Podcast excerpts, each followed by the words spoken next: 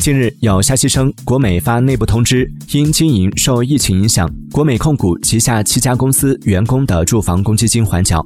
对此，国美方面回应信息不准确，国美正在响应国家助企疏企相关政策，申请公积金缓缴，目前仍在按流程申请中。国美集团及相关产业公司并未正式下发此通知。国美回应称，目前国美公积金等员工权益并未受到影响，全公司社保公积金均。为正常缴纳状态。